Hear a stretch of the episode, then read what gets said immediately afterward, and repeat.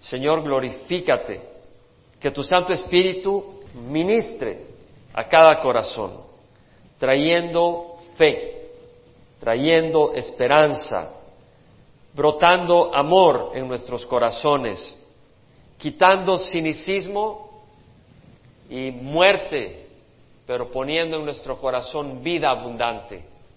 Señor, como Jesús se paseaba en el libro de Apocalipsis en medio de las iglesias, yo te ruego que te pasees en medio de nosotros, tocando nuestras vidas, sanándonos y estableciéndonos en Él. Padre, te damos gracias por este tiempo, en nombre de Jesús. Amén. Estamos leyendo ya y estudiando un precioso libro que se llama el libro de Mateo. Hemos estudiado ya los primeros dos capítulos, no terminamos el capítulo dos, lo vamos a terminar este día con el favor de Dios, si Dios nos da vida y tiempo. El primer capítulo leímos la genealogía de Jesucristo, y esto era importante porque el Mesías aquel que iba a destruir la obra de Satanás y que viene a reinar en este mundo, en el reino universal establecido por Dios en el futuro, y que iba a venir por primera vez, por supuesto iba a ser rechazado de acuerdo al plan de Dios, para de esa manera morir por nuestros pecados y pagar y luego regresar cuando venga a reinar. Ese Mesías tenía que ser descendiente de David, que también es obviamente descendiente de Abraham. Entonces acá Mateo viene y nos confirma que Jesucristo cumplía ese requisito. Tenía que cumplir otros requisitos como que fuera nacido de una virgen y que naciera en Belén. En el capítulo 1, al final, versículo 18 en adelante, leemos de su nacimiento y cómo eh, Jesús nace de María y lo que está engendrado en ella es del Espíritu Santo, de manera de que es hijo de Dios. Y vemos de que se cumple de esa manera la profecía eh, que está en Isaías He aquí la Virgen estará encinta o concebirá y dará a luz un hijo y le pondrá por nombre Manuel, que traducido significa Dios con nosotros. No le pusieron, no le llamaron Emanuel a Jesús, se cumplió el significado de Emanuel en Jesús y de esta profecía, porque esta profecía tuvo un cumplimiento inmediato en los días de Isaías, cuando una virgen, una joven, tuvo intimidad con su esposo y tuvieron un bebé al quien le pusieron Emanuel. Y con esa profecía se cumplieron ciertas cosas en el tiempo de Isaías, como la destrucción por parte de Asiria eh, del imperio norte de los arameos y de Israel en el norte. Entonces vemos que se cumplió esa profecía en los días de Isaías, cuando los, ah, Asiria destruyó a, a los arameos y los llevó al exilio y también cuando se llevó a Israel al exilio. Pero además de eso, de esa profecía que tuvo un cumplimiento inmediato, esa profecía tenía su cumplimiento total cuando Jesús nació eh, siendo hijo de Dios.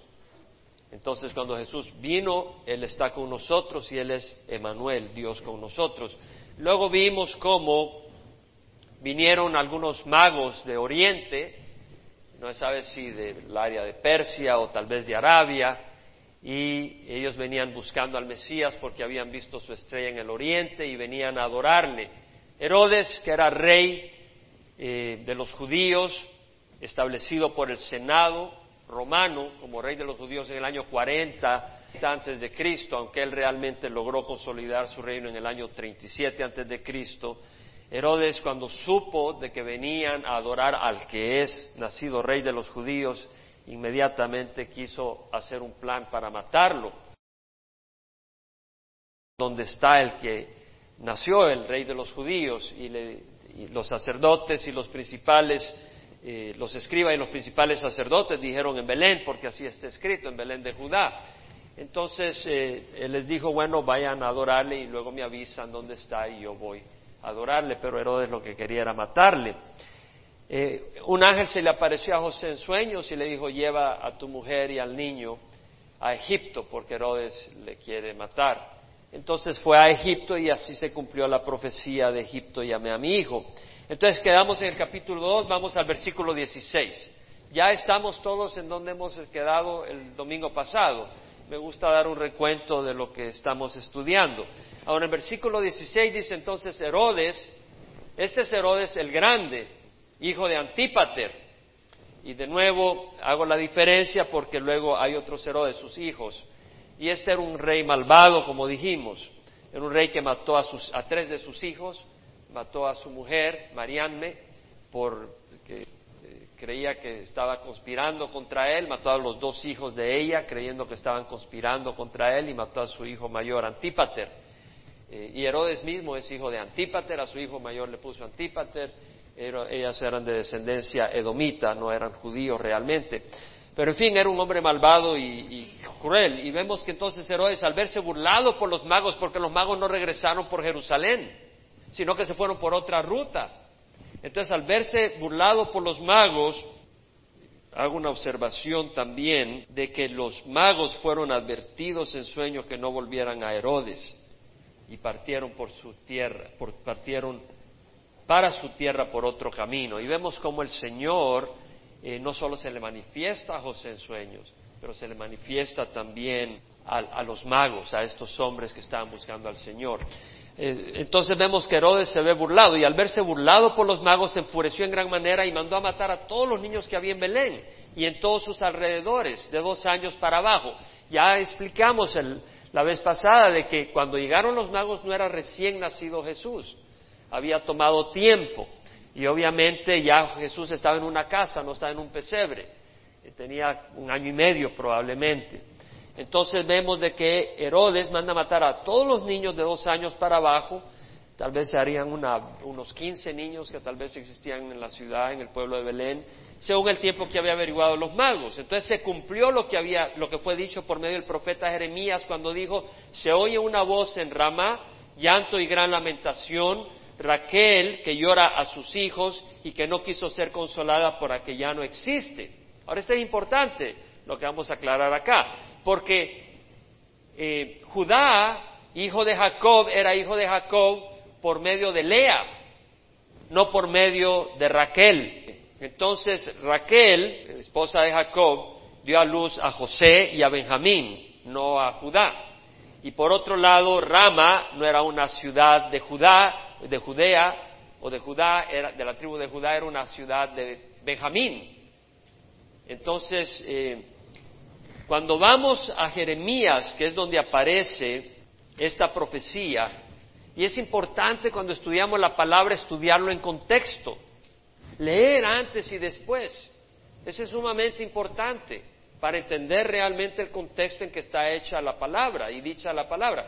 Cuando estudiamos Jeremías 31, vemos que Jeremías, después de hablar y dar un juicio a través, el Señor a través de Jeremías contra Israel, contra Jerusalén, contra el imperio sur de Judá, por su idolatría, por su maldad, porque se han apartado de Dios. Después de anunciar ese juicio, les anuncia la promesa futura del Mesías y les anuncia el regreso a la tierra después de ser dispersados y enviados al cautiverio, que regresarían y les da esa promesa a Israel.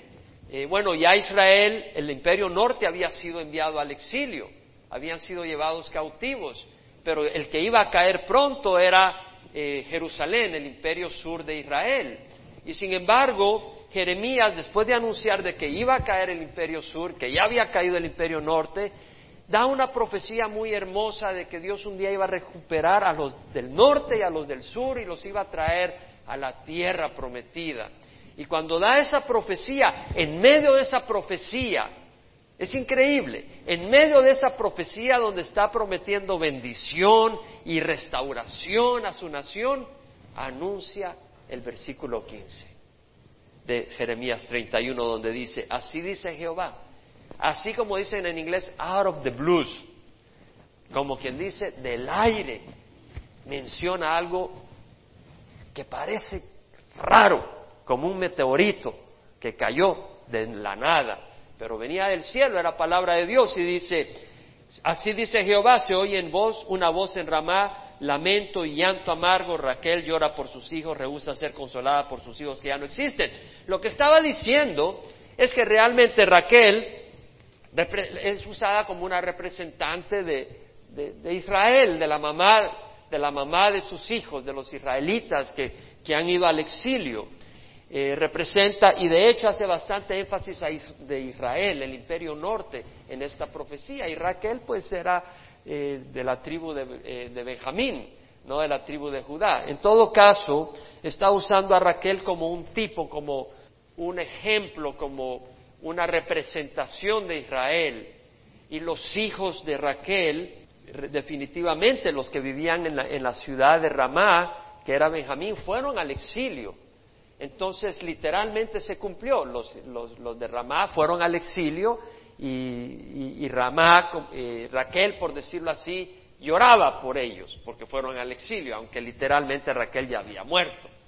Entendemos el simbolismo acá y el significado. Ahora, lo que es interesante es que eso que fue dicho, que cuando fue escrito uno diría, bueno, se refirió al pueblo de Israel que fue al exilio, los que estaban en la tribu, en, Benjamín, pero tenía un cumplimiento adicional.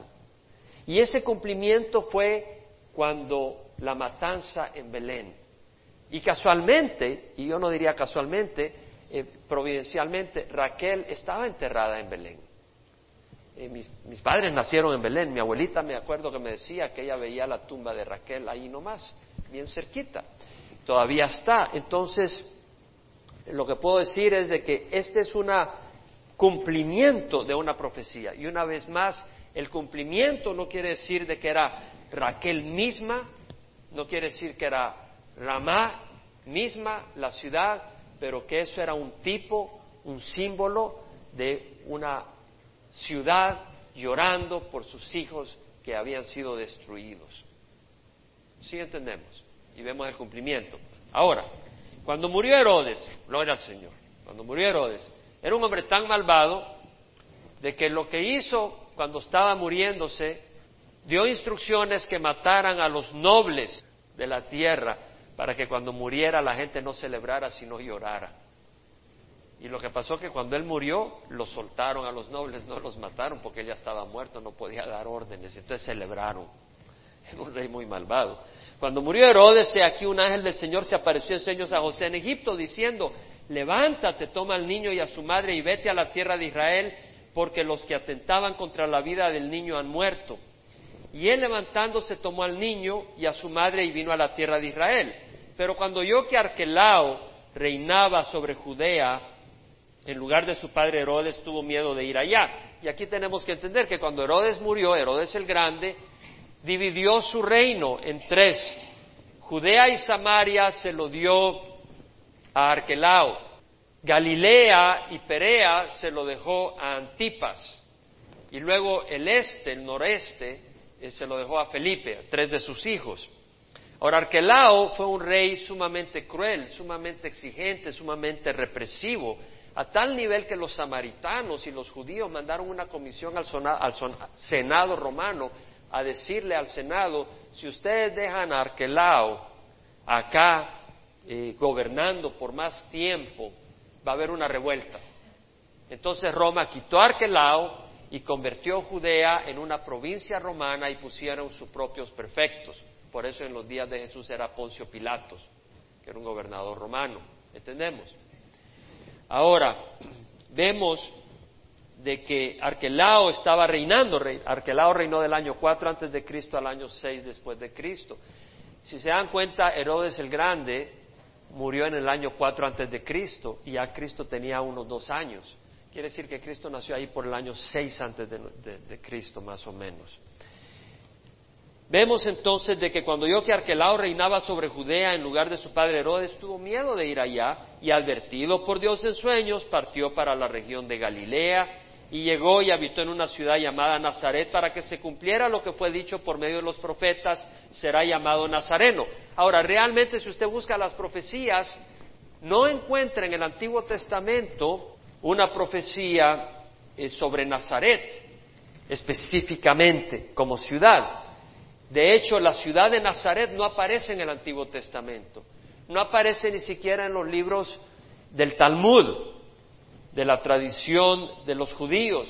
Josefo, el historiador, no menciona la ciudad de Nazaret.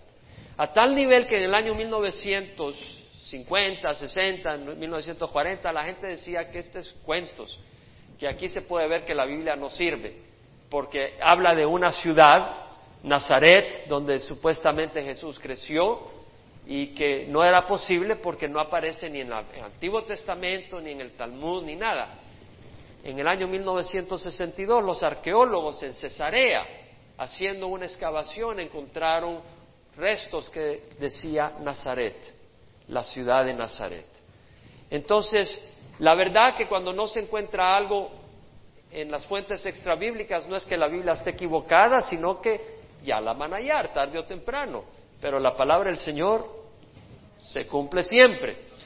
Eh, ahora, otra cosa que es importante es entender qué quiere decir nazareno, porque dice será llamado nazareno y es el cumplimiento, entonces tenemos que entender el significado.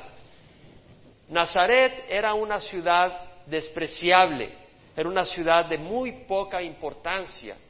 Entonces, el decir que alguien era de Nazaret era decir que era alguien de un, de un lugar de muy poca reputación de un cantón de nada, de ningún prestigio.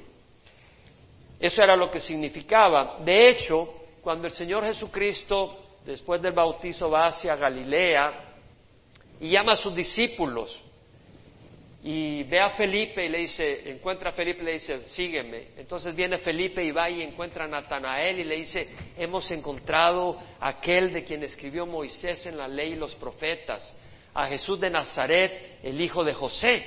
Entonces, eh, cuando yo Natanael dijo, ¿cómo es posible? ¿Saldrá algo bueno de Nazaret? ¿Cómo es que salga algo bueno de Nazaret?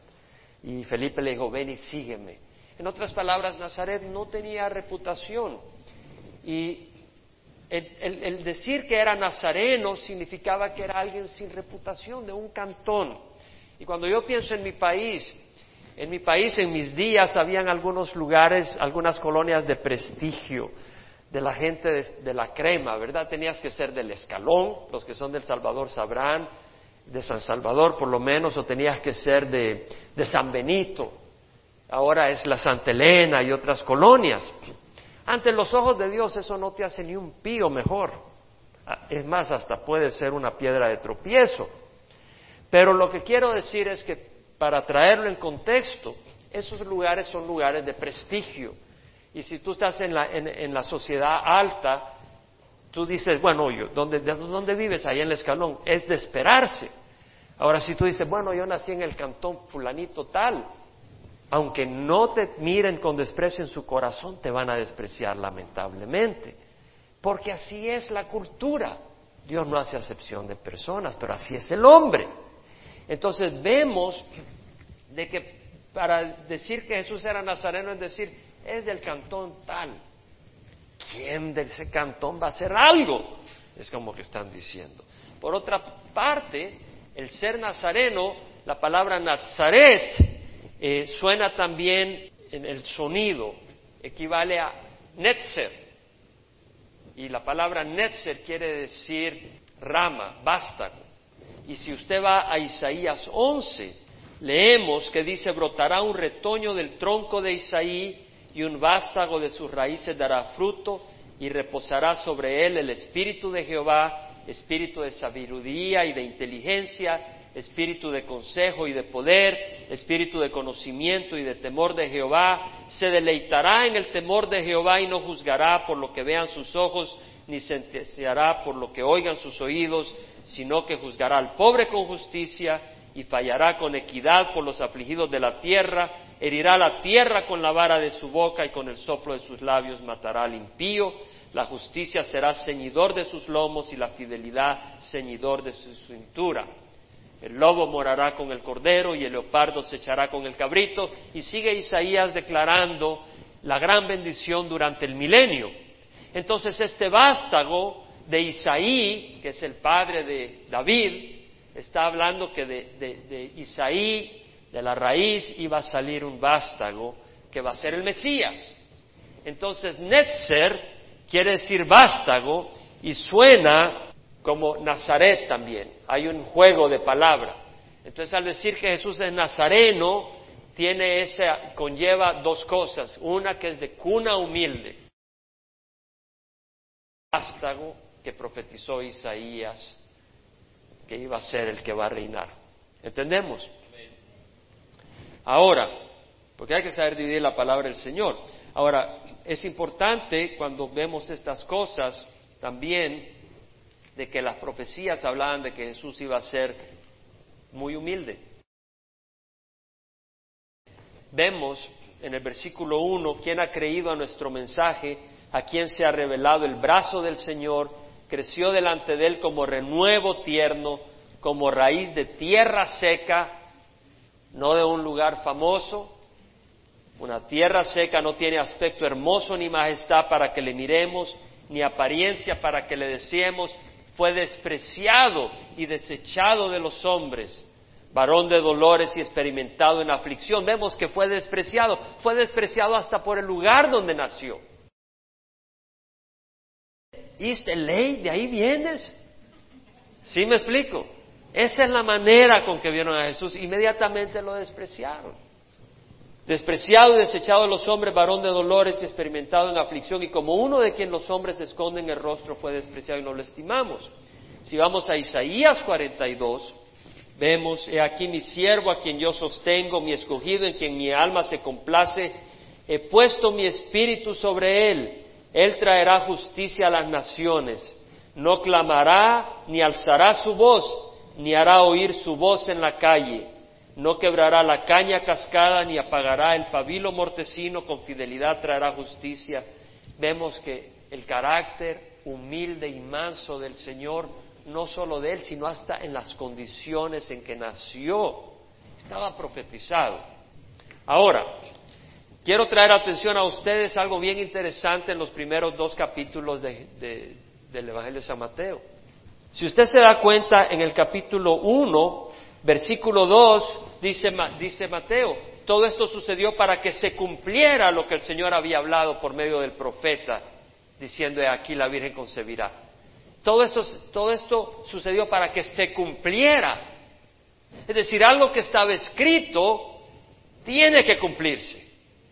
Y luego en el capítulo 2 dice, ¿dónde iban a ser? Y ellos dijeron, en Belén de Judá, porque así está escrito. Luego nos vamos al versículo 15 del capítulo 2, donde dice, estuvo Jesús pues allá hasta la muerte de Herodes para que se cumpliera lo que el Señor habló por medio del profeta. Para que se cumpliera. Luego en el capítulo 2, versículo 17 dice, se cumplió lo que fue dicho por medio del profeta Jeremías cuando dijo, se oyó una voz en rama, llanto y gran lamentación. Entonces vemos en el versículo 23, y llegó y habitó en una ciudad llamada Nazaret para que se cumpliera lo que fue dicho por medio de los profetas. Lo que estamos viendo es que cuando el Señor dice algo, no se queda en el aire. A veces tú dices las cosas y no, y no se cumplen. Tú dices, yo voy a construir una casa, o yo voy a hacer un proyecto, o voy a establecer un negocio, y queda en medio camino pero cuando el Señor ha hablado una palabra, no queda vacía, mis hermanos. La palabra se cumple. Y cuando el Señor da una promesa, se cumple. Y todas las promesas son sí en Cristo Jesús. Y tenemos que agarrarlas. Porque los que entran al reino de los cielos son los hombres de fe. Y los que terminan la carrera son los que creen que lo que Dios ha dicho se cumple. Los que dudan en el Señor los que creen que el Señor es mentiroso no esperen que van a recibir nada del Señor. Lo dice Santiago. Versículo 5, si alguno de vosotros se ve falto de sabiduría, del capítulo 1, que le pida a Dios el cual da a todos abundantemente y sin reproche le será dada, pero que pida con fe sin dudar, porque el que duda es semejante a la ola del mar, impulsada por el viento y echada de una parte a otra. No piense pues ese hombre que recibirá cosa alguna del Señor, siendo hombre de doble ánimo, inestable en todos sus caminos. Cuando el Señor habla, se cumple. Amén. La palabra de Dios se va a cumplir. Todo lo que ha dicho el Señor se va a cumplir. Ahora vamos rápidamente y vemos otra cosa que quisiera traer a su atención. José está enamorado de María y de repente la mujer con la que está comprometido, que es María, eh, es decir, casado pero sin consumir el matrimonio, se esperan unos meses, como ya explicamos la vez pasada, hasta un año. Está comprometido con María y María se va de Nazaret para la región montañosa de Judea. Ah, tres meses. Bueno, si tú estás porque te estás por casar y consumir un matrimonio, lo menos que quieres es que tu novia se vaya tres meses. Ah, el corazón le palpitaba, estaba sufriendo José. Pero se fue porque estaba embarazada, concibió, fue donde su prima Elizabeth y luego regresó y cuando regresa viene embarazada. Y vemos que José despistado porque su prometida ahora, después de haberse ido tres meses, está embarazada y ya vemos que él está triste porque ha cometido adulterio según él, ¿verdad? Hasta que se le aparece el ángel del Señor y le dice, no temas de tomar a María por mujer porque lo que está engendrado en ella es del Espíritu Santo. Entonces vemos que después de que está embarazada y la toma como mujer, viene eh, César Augusto y da un edicto donde hay que empadronarse de los lugares donde uno es de origen para, por el censo, en los días en que Sirenio era gobernador de Siria. Y ya con su mujer embarazada le toca ir de Nazaret a Belén, ¿verdad? Muchos kilómetros de distancia, 100 kilómetros y más de distancia. Y luego llegan allá y María da luz y no hay un lugar en donde poner a su bebé y tiene que dar a luz en un pesebre. Y luego, al año y medio, le toca huir con su mujer y con su hijo a Egipto. Y luego, después de un tiempito, le toca regresar a Israel. Y son grandes distancias. Que Arquelaos está en Judá y se tiene que ir de nuevo a Nazaret. En cuestión de dos años y medio, su mundo ha andado de arriba para abajo. Y sabes, es que jamás dice pío ni se queja. Y si tú lees los dos capítulos de Mateo y lees los otros evangelios donde aparecen los otros aspectos de esto que he compartido, José no se oye ni una palabra que dice pero se ve una obediencia increíble. Y lo mencioné a rasgos la vez pasada, pero no quiero que quede a rasgos más, no más. Si tú te das cuenta en el versículo 13 y versículo 14 del capítulo 2, en el versículo 13 le dice el Señor a José por un sueño, levántate, toma al niño y a su madre y huye a Egipto. El versículo 14 dice, y él levantándose, tomó de noche al niño y a su madre y se trasladó a Egipto. ¿No podía haber esperado a la mañana? Dios podía haber esperado a la mañana. Dios podía haber esperado en la mañana y darle una semana para que se preparara para ir. Y podía haber parado a Herodes. De hecho, Dios podía haber matado a Herodes antes de que él pudiera matar al niño. Pero no lo hizo. ¿Por qué? Si tú lo sabes, eres Dios tal vez. Solo Dios sabe pero podemos conocer, porque no siempre conoceremos los misterios y las decisiones de Dios, pero lo que podemos saber es de que el ángel del Señor le dice, levántate, toma al niño y a su madre. Y José, levantándose, tomó de noche al niño y a su madre, inmediatamente. Luego vemos en el versículo 20 que cuando están en Egipto, le aparece el ángel del Señor a José y le dice, levántate, toma al niño y a su madre y vete a la tierra de Israel. Y en el versículo 21, y él levantándose, tomó al niño y a su madre. Él no esperó ni a la mañana. Espera que cante el gallo. No esperó ni a que cantara el gallo en la mañana. A medianoche, a media madrugada, armó equipo, armó viaje y salió. Esa era la obediencia de este hombre. Qué increíble. Qué ejemplo para nosotros. La palabra del Señor dice a través de Jeremías, yo sé, oh Jehová, que no depende del hombre su camino, ni de quien anda el dirigir sus pasos. Y yo puedo decir, amén. Yo jamás soñé que iba a tener que dejar El Salvador por una guerra civil. Jamás soñé que iba a terminar en el estado de Georgia trabajando para una corporación y jamás soñé que iba a dejar la tradición en la que crecí para seguir el Evangelio y tener la libertad y perder el miedo y agarrar la escritura y leerla y ser guiado por Dios mismo. Jamás esperaba eso. Y jamás pensé que iba a terminar que salir de Georgia, ir a Carolina del Sur y después regresar a Guatemala y después de unos meses regresar a Atlanta y después regresar a California. Y ahí terminar en Cuba compartiendo el Evangelio. Increíble. Yo te puedo decir que los caminos de uno no son los que uno sabe. Dios te establece sus caminos. Y lo mejor es que Dios establece tus caminos. Porque el camino de Dios es mejor que el de uno. Y luego vemos que Pablo le dice a la iglesia en Corintio, el reino de Dios, porque habían algunos que hablaban mucho cosas. Y decían, este hombre no es impresionante, chiquito, no habla con poder. Y estaban menospreciando a Pablo. Y dice, el reino de Dios no consiste en palabras, sino en poder. Y José era un hombre de poder, porque era un hombre obediente.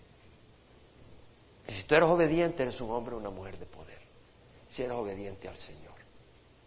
Jotam se hizo poderoso porque ordenó su camino delante de Jehová, su Dios. Cuando nosotros ordenamos nuestro corazón y lo ponemos a la obediencia del Señor, hay poder en nuestras vidas. Y por eso Pablo era un hombre de poder. Allá en El Salvador mi familia tiene mucha preeminencia. Mi familia no hace ni pío en el reino de los cielos. Lo único que yo puedo hacer para el reino de los cielos es lo que Dios haga a través de mí. Y cuando los hombres ponen los ojos en la carne, se van a, se van a venir al suelo, porque la carne es podrida, la carne es pecadora y la gloria de los hombres es basura.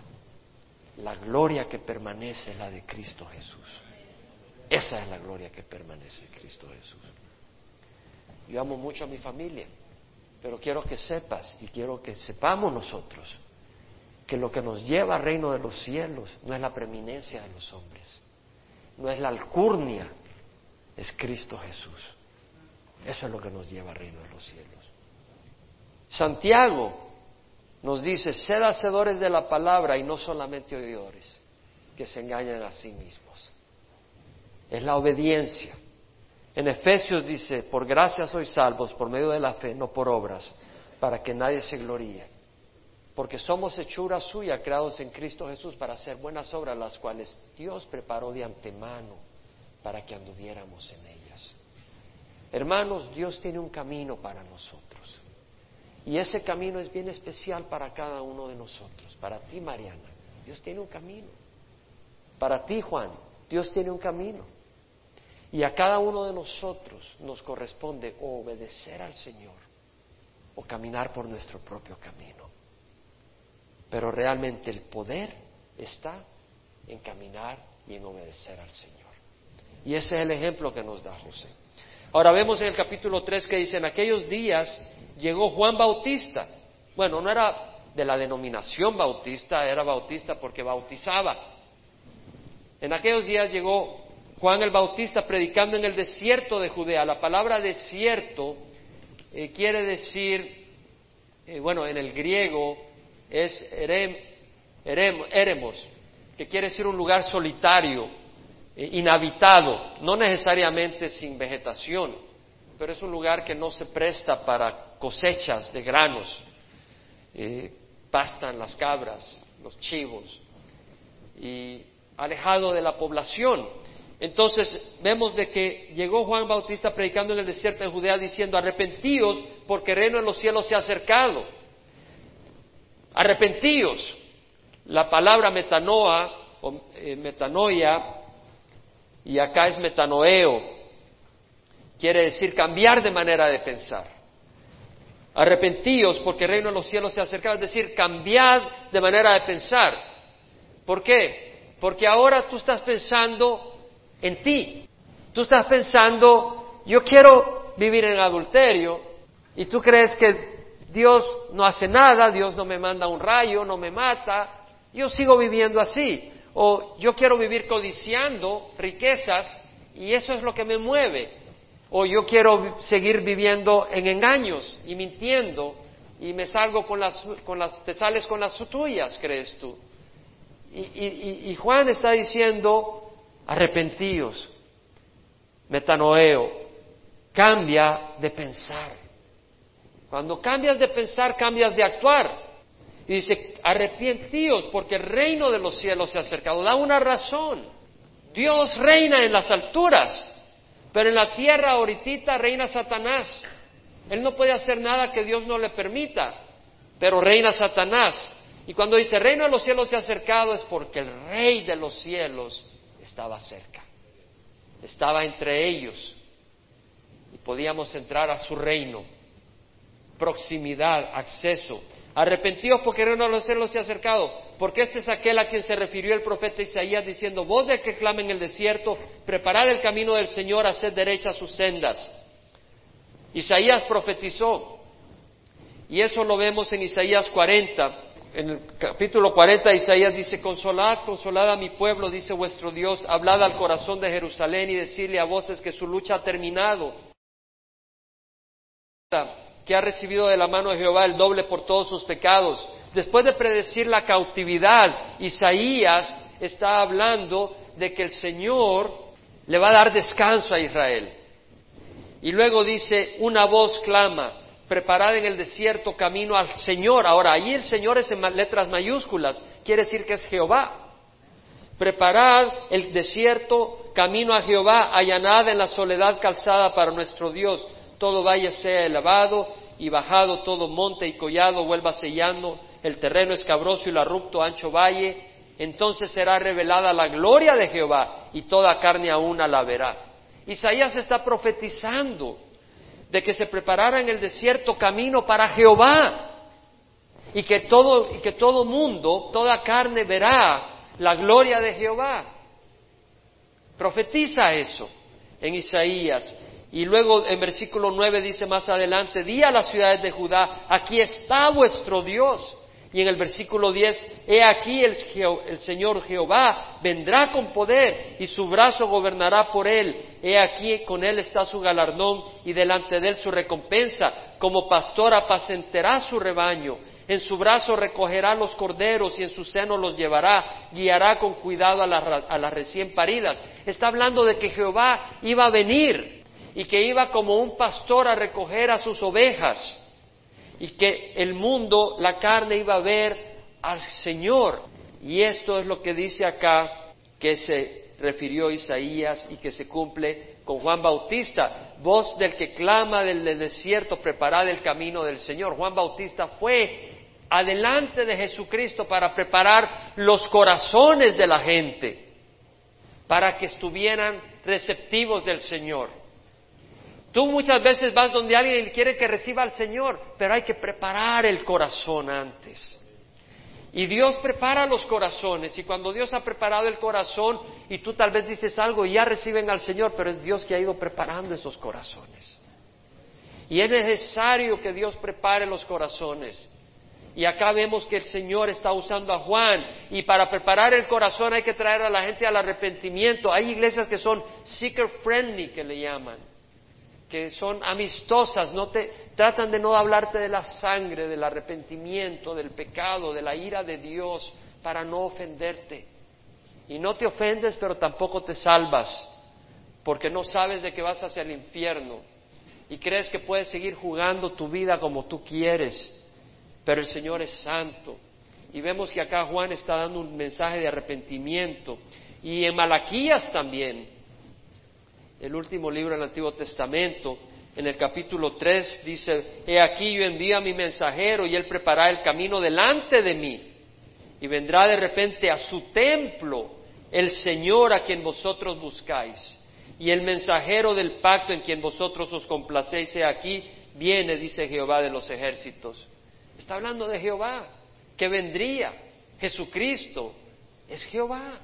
Vemos la deidad del Señor manifestada acá. Y en Malaquías, capítulo 4, dice en versículo 5, aquí yo os envío al profeta Elías antes que venga el día del Señor, día grande y terrible, antes del juicio divino, durante la tribulación, o los, al principio de la tribulación, el Señor manda a Elías y a otro profeta y por tres años y medio profetizan. Y a la mitad de los siete años, después de los tres años y medio, son arrebatados al cielo después de que son asesinados y Dios los resucita. Eh, pero Elías va a venir antes eh, de los últimos tres años y medio o, al principio de los siete años de la tribulación y antes de que venga Jesús a reinar y traiga juicio contra los impíos. Pero también Elías iba a venir, alguien en el espíritu de Elías, antes de que Jesús viniera la primera. Y esto el mismo Señor Jesucristo lo confirmó. Y dice, Él hará volver el corazón de los padres hacia los hijos y el corazón de los hijos hacia los padres, no sea que venga yo y era la tierra con maldición. Entonces está hablando de que Elías iba a ser usado para traer convicción en los corazones de los padres y de los hijos. Vemos de que Jesús, perdón, que Juan se viste como Elías. Porque en Segunda de Reyes, no vamos a ir ahí ahora porque no hay tiempo, capítulo 1, versículo 8, habla que Elías, el tisbita, se vestía con pelo, o sea, con una piel y luego con un cinturón de cuero. Y eh, era una apariencia muy eh, brusca. Y vemos que lo mismo Juan el Bautista, porque dice, y Juan tenía un vestido de pelo de camello y un cinto de cuero a la cintura y su comida era de langostas y miel silvestre. Entonces él viene en la apariencia de Elías y viene con el mismo espíritu y unción de Elías antes del Señor. Eh, Juan Bautista viene antes del Señor y Elías vendrá antes de cuando vuelva a venir el Señor. Amén. Ahora dice, acudía entonces a él Jerusalén, toda Judea y toda la región alrededor de Jordán vemos de que acude todo mundo. ¿Por qué? Es interesante porque tú vas a un lugar de gran población, es fácil que la gente llegue, pero vemos que toda la gente sale a buscar a Juan Bautista, un hombre vestido raro y con un mensaje fuerte, arrepentidos, porque el reino de los cielos está cerca, el reino de Dios está cerca. Un mensaje fuerte. ¿Por qué la gente lo busca? Por varias razones. Una, había una gran opresión de Roma y la gente ya no aguantaba la represión del imperio romano. Dos, los saduceos no creían en milagros, los sacerdotes eran saduceos, no creían en milagros ni en la resurrección. Y, es desesperante, ¿qué vas a tener de esperanza si no crees en la resurrección ni en milagros? Estaban desesperados. Además, los fariseos que sí creían en la resurrección, habían convertido la, ley de Dios en un sistema de leyes y, reglas represivas, que el Señor dijo, ustedes le ponen cargas sobre la gente y ni siquiera levantan el dedo para ayudar a cargarles.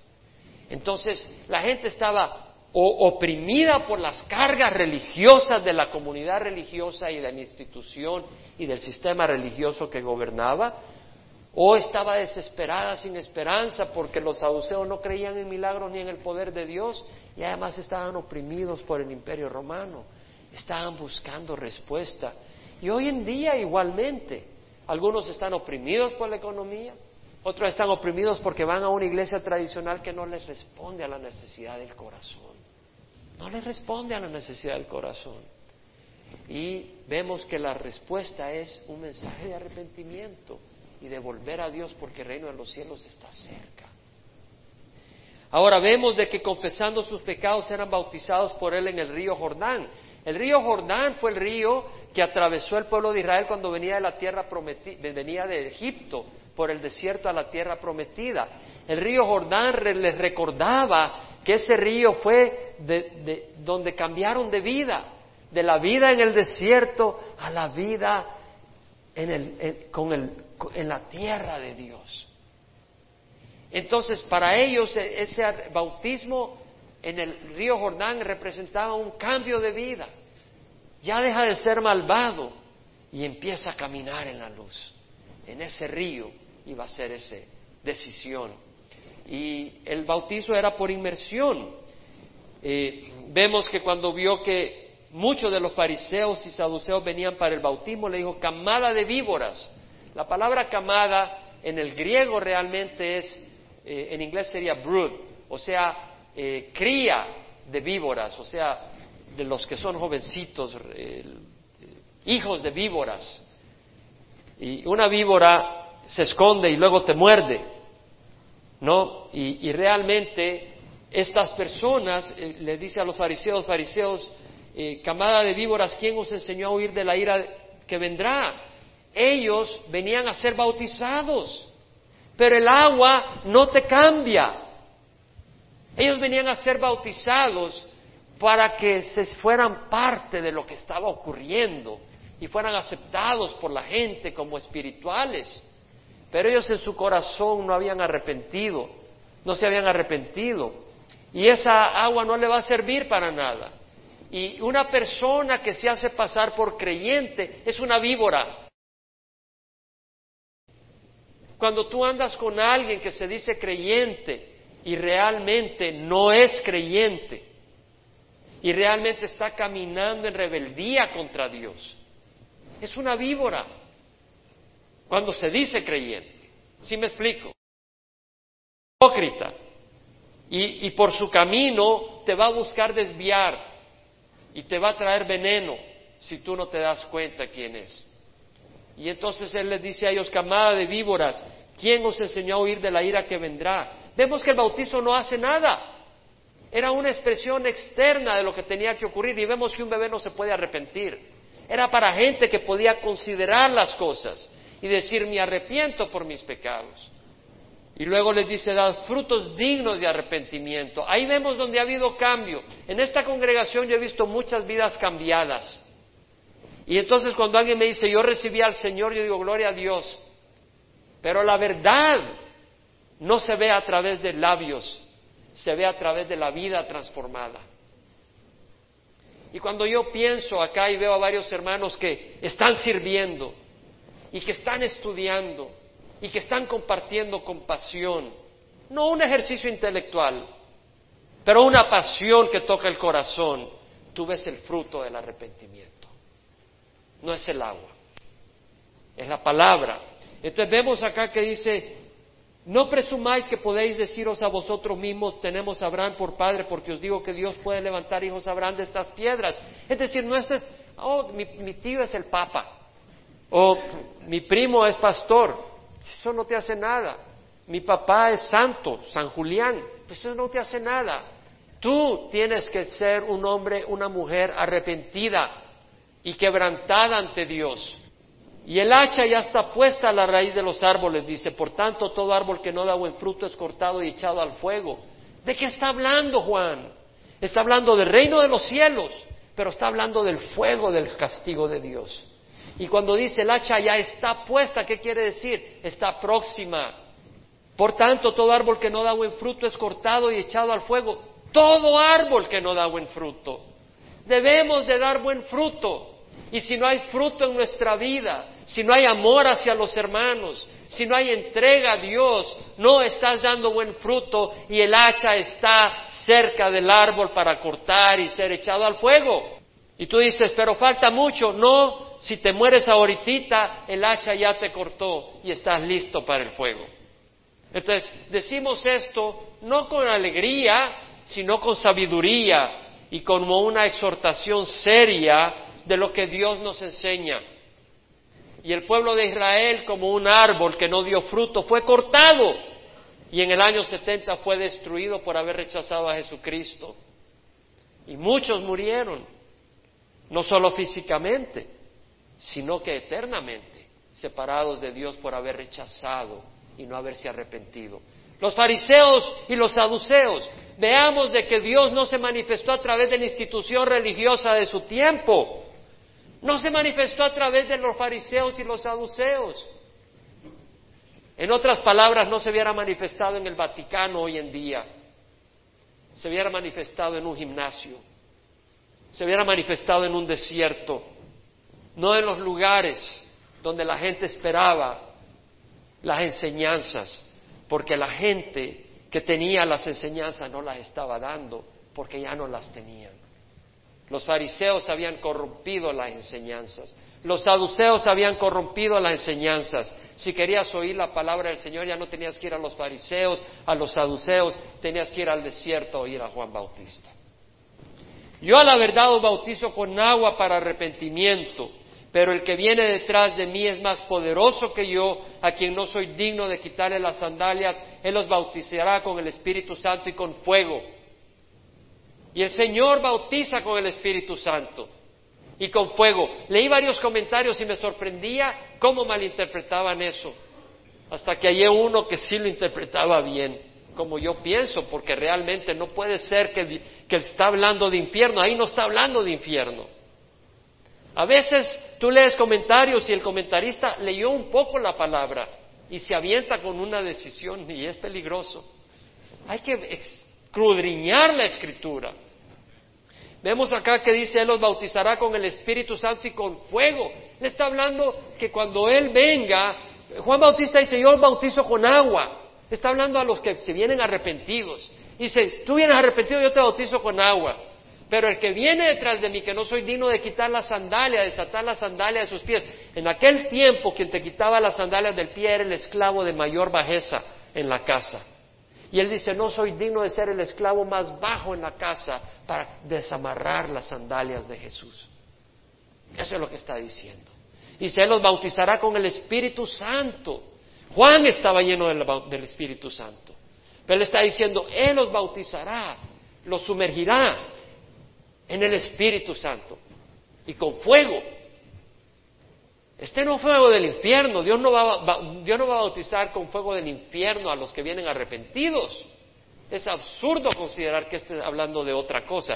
Eh, aquí el fuego es el fuego purificador del sufrimiento con el que somos bautizados los que hemos recibido a Cristo Jesús.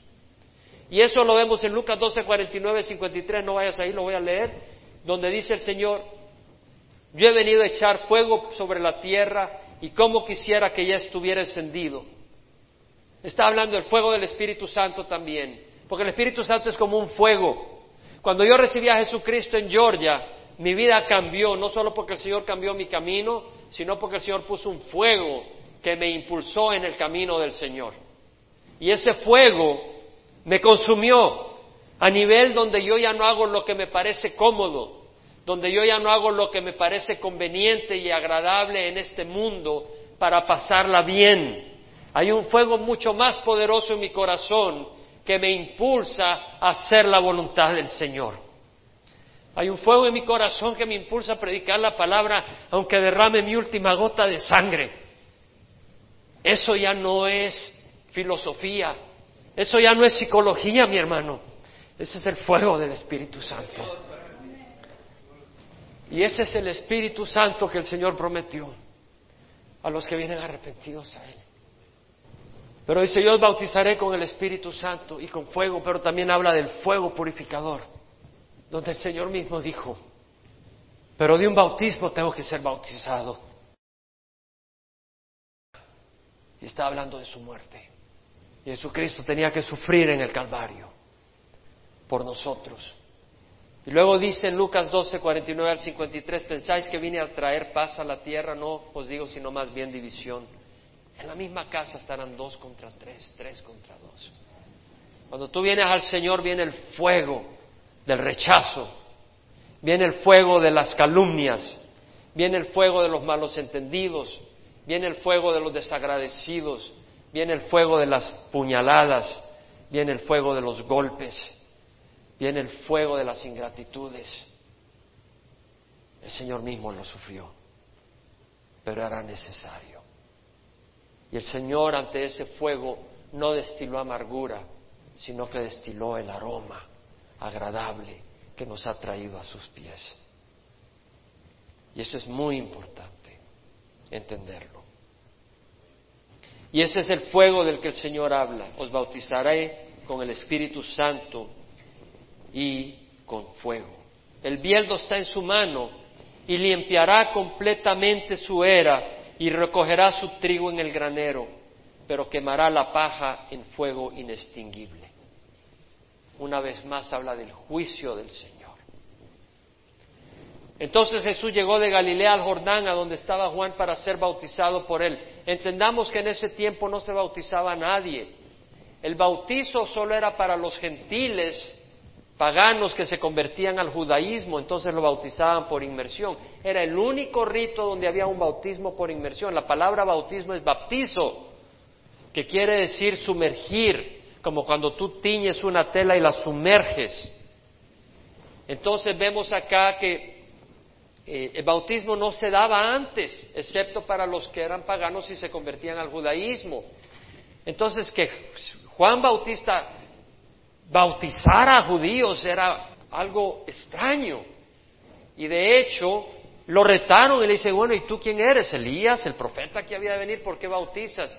Pero él bautizaba porque el Señor lo había enviado. El mismo Señor Jesucristo, cuando cuestionaron la autoridad de él, cuando eh, volcó las mesas en el templo y con el látigo eh, sacó a la gente, le dijeron, ¿con qué autoridad haces eso? Y le dijo, bueno, yo te contesto si tú me dices esto el bautismo de Juan era de Dios o de los hombres. Y dijeron, bueno, si decimos de Dios van a decir, ¿por qué no le creímos? Y si decimos de los hombres nos van a apedrear porque sabían que Juan era de Dios. Y entonces dijo, no sabemos, pues yo tampoco te contesto, le dijo. Pero ahí vemos de que el bautismo de Juan era de Dios. Dios lo había enviado a bautizar. Era distinto que el bautizo que Jesucristo inauguró, porque el significado era un poco distinto. Y vamos a hablar de eso, aunque ambos requerían arrepentimiento y requieren arrepentimiento. Pero vemos acá de que Jesús llegó de Galilea al Jordán a donde estaba Juan para ser bautizado por él. Ahora acuérdate que Jesús estaba, eh, Juan estaba bautizando diciendo arrepentíos.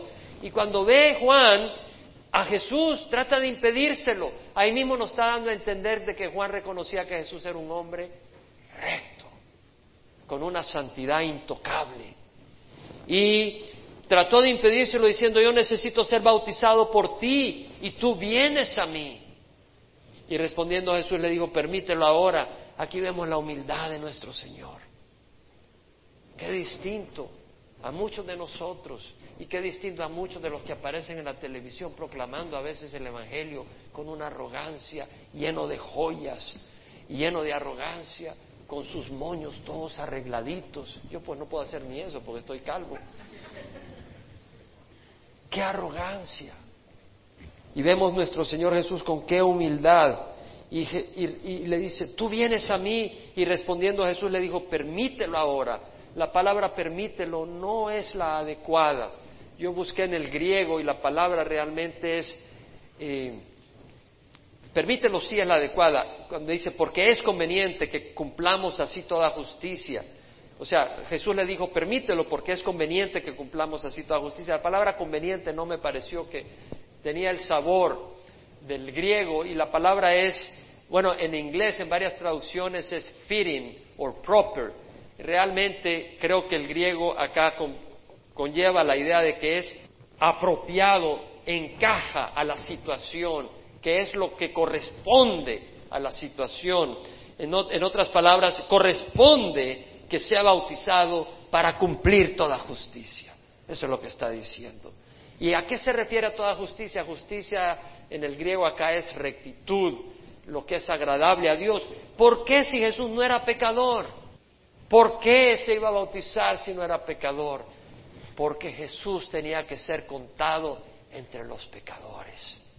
Jesús tenía que ser uno de nosotros e identificarse como uno de nosotros.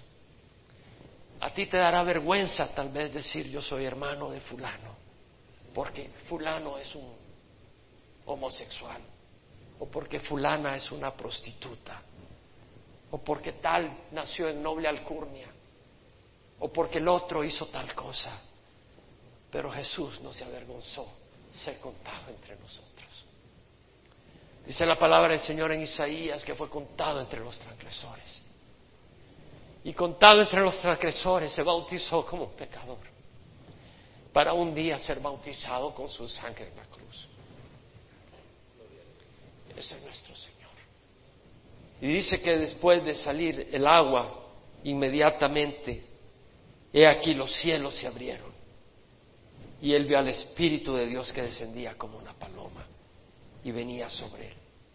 Estudié el griego detenidamente porque quería ver si había venido como una paloma o si realmente tomó la forma de una paloma.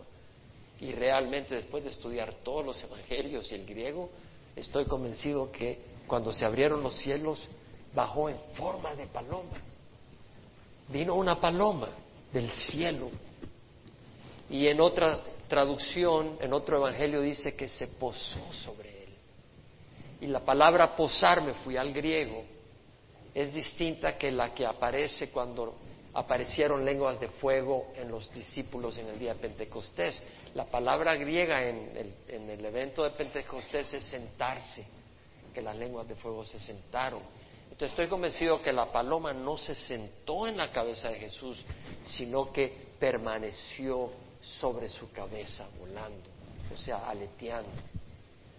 Pero venía del cielo, o sea, se abrió el cielo y bajó una paloma. Y Juan reclama o eh, indica de que Dios le había dado esa confirmación que el Mesías era aquel que cuando bautizara bajara el Espíritu Santo en forma de paloma y se posara sobre él. ¿Entendemos la diferencia? Y a mí me gustan estos detalles porque sé que son un hecho histórico. Nunca se me olvida, hace muchos años cuando trabajaba en Baxter, Jack Hibbs, que ahora es pastor de Calvary Chapel Chino Hills, me dice, Jaime, eh, ¿crees que el Espíritu Santo vino en forma de paloma o, está diciendo que bajó así como bajan las palomas? quítate ya que me hace esas preguntas, le digo. Pero ahora dije, bueno, ¿será o no será? ¿Cómo es la cosa? Y me puse a investigar y es bonito para saber lo que pasó. Tomó forma de paloma y vemos que bajó y se posó, pero no se sentó sobre su cabeza. Y luego, he aquí se oyó una voz de los cielos que decía, este es mi hijo amado en quien me he complacido. Y esto es muy importante, porque lo que está diciendo acá Dios es que durante los 30 años donde no sabemos nada de Jesús, Él no pecó. Porque si hubiera pecado, Dios no hubiera dicho, este es mi hijo amado en que me he complacido. Y si hubiera pecado, se hubiera descalificado para llegar a la cruz y pagar por nosotros.